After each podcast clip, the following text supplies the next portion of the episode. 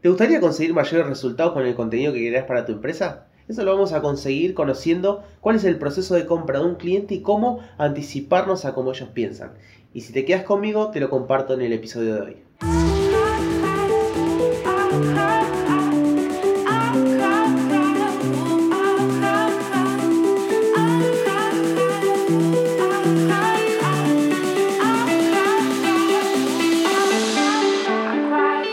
Bienvenidos al podcast de Día Emprendedor.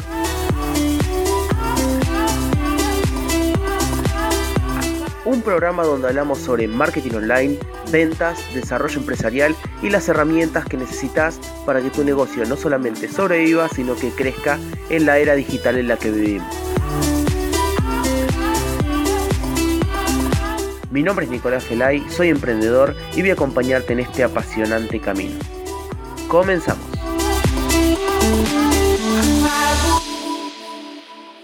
Hola, ¿cómo estás? Mi nombre es Nicolás Felay y en el episodio de hoy vamos a tratar un tema fundamental a la hora de elaborar una estrategia de marketing de contenidos para nuestro negocio y tener mayores resultados, que se basa en entender cómo es el proceso de compra de un cliente, qué hace, o sea, en otras palabras, qué hace un cliente antes de tomar una decisión de compra.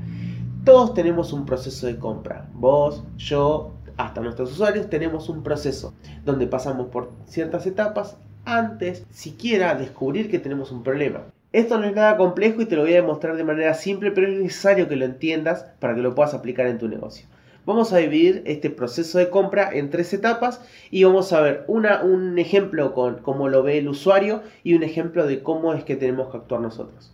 En la primera etapa del proceso de compra de un cliente se encuentra la etapa del descubrimiento, la etapa del aprendizaje, donde nosotros empezamos a incursionar, a buscar sobre una dolencia que tenemos, sobre algo que nos está faltando o algo que todavía no podemos identificar como un problema, pero sí que es algo que no nos deja continuar con el día a día. En segunda instancia, se encuentra la etapa de la, de la consideración, que nosotros empezamos a darnos cuenta cuál es el problema, cuál es la enfermedad, cuál es el síntoma, qué es lo que tenemos y podemos buscarlo con nombre y apellido al problema que tenemos y poder darle una solución. Y en tercera etapa, la decisión de compra o la decisión de adquisición de un servicio, de un producto, que es cuando nosotros nos dimos cuenta, empezamos a buscar, no teníamos ni idea de lo que teníamos, encontramos cuál era el problema que tenemos y buscamos cómo resolverlo. Esas tres etapas son una, forma simple de entender el proceso de compra de un cliente. Vamos a ver un ejemplo de cómo lo ve un cliente, cómo lo ves vos a la hora de que, necesitas un, servicio.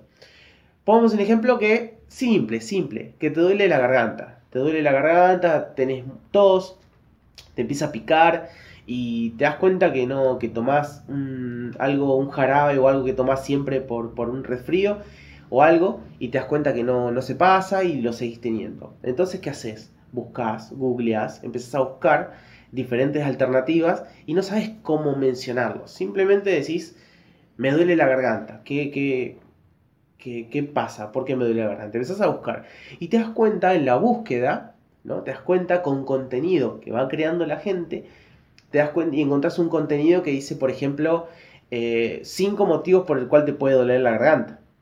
Otro contenido puede decir eh, por qué mi dolor de garganta no se pasa con los días. Entonces empezás a entrar en esos contenidos y empezás a darte cuenta de que lo que realmente tenés es un problema de amígdalas, por ejemplo.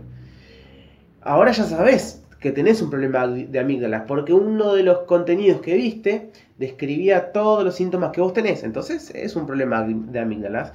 Y empezás a googlear, ahora sí, con nombre y apellido, cómo, cómo, se debe. Empezás a buscar cómo se trata un problema de amígdalas. Y empezás a ver nombres de medicamentos, especialidades, de, quién puede ser el que te trate ese, o, comidas o alimentos saludables que puedes, o jugos que puedes empezar a tomar para que te afloje ese, te alivie ese problema. Empezás a descubrir y a, y a tomar una consideración de lo que te está pasando y evaluar, tomar acción para resolver eso. Y en una tercera instancia, cuando empezás a tomar una decisión de compra, empezás a buscar, a comparar los medicamentos, cuánto cuestan, eh, o por ejemplo las especialidades que tratan los médicos y buscar dónde están en tu zona y decidís ir al más cercano porque googleaste eh, especialistas en amigdalitis, por ejemplo, no sé, lo estoy inventando. Eh, entonces empezás a buscar esa, esa recomendación, lo comparás y te decidís por uno. Ese es el proceso básico de cómo lo ves vos, de cómo lo veo yo. Ahora, ¿qué podés hacer vos con tu contenido y poder tener esa llegada, poder captar a esa persona que todavía no sabe que tiene un problema y quizás vos tenés un productazo, un reproducto o un reservicio y lo, y lo tenés y deseas que una persona lo vea, pero todavía no se da cuenta que tiene el problema. Entonces, ¿cómo hacemos? Entendiendo este proceso. Por ejemplo, tu empresa crea un software de gestión de, eh, del tiempo, gestión de la productividad. Ahí está. tu empresa crea este software de gestión de productividad. ¿Para quiénes? Por ejemplo, para emprendedores que procrastinan, que siempre dejan las cosas para después, que no tenés tiempo, que no se pueden organizar y el software busca solucionar esa dolencia. ¿Cómo hacemos una estrategia de marketing de contenidos para, para captar esos clientes potenciales que están ahí afuera buscando nuestros contenidos? Podemos dividir, un, ah, podemos agarrar un, Excel o algo y dividir estas tres columnas. Eh, la, etapa de, búsqueda, que sería la primera etapa que, habíamos mencionado, la, la exploración, la segunda etapa la etapa de la consideración y la tercera etapa la etapa de la decisión. Cuando tenemos estas tres etapas bien marcadas, podemos empezar a crear contenido que respondan, ir un paso adelante, que respondan a las búsquedas que estén haciendo en este momento la gente que está en esas diferentes etapas.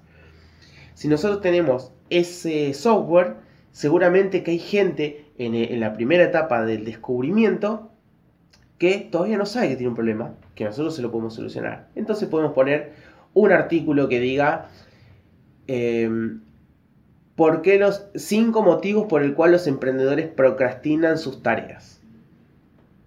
Empiezan a redactar un artículo y eh, pones punto 1, punto 2, punto 3 y uno de los puntos falta de productividad.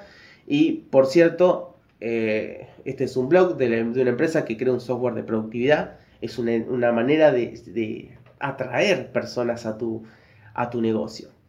Eh, otro artículo puede ser cómo construir los mejores hábitos de productividad para un emprendedor. Ese es otro artículo que puedes, que puedes recolectar. Entonces, ¿quién va a llegar a esos artículos? Van a llegar varias personas, pero tus potenciales clientes, tus potenciales eh, contactos que vas a extraer de ese, de ese, de ese artículo eh, va a ser de un potencial cliente que está en esa etapa de descubrimiento. ¿Qué podemos hacer nosotros para otro artículo? Eh, llenar otra casilla de artículos para la etapa de la consideración. Acordate que la etapa de la consideración la gente ya sabe que tiene un problema de productividad, ya se lo mostraste, entonces ahora podés mencionarle, podés hacerle una comparativa entre los mejores, los mejores software de productividad, por ejemplo. Le mostrás los software de productividad haciendo un, una comparativa, mostrándole los beneficios, los pros, los contras, de todo lo que encuentres y poniendo tu software en el medio. Entonces la gente ya está comparando este paso en tu propio artículo y podés derivarlos a una tercera columna, que es la etapa de la decisión. Puedes crear contenidos como por ejemplo cuáles son los 5 mejores software de productividad para el 2019, por, por decirte algo, eh, por ponerte un ejemplo. Entonces, de esta manera, vos podés captar la atención de las personas que están en estos procesos. Logramos dos cosas. Primero, acompañar a la persona que estaba en el proceso de, exploración hasta la etapa de la decisión. Y al mismo tiempo, estás atrayendo a gente que ya está en la etapa de exploración, de, decisión, y podés llevarlo a, tu compra, podés llevarlo a la adquisición de tu producto. Así que descubrir e investigar sobre cómo es el proceso de compra de nuestro cliente puede aumentar de manera significativa los resultados de nuestra, de nuestra estrategia de marketing online.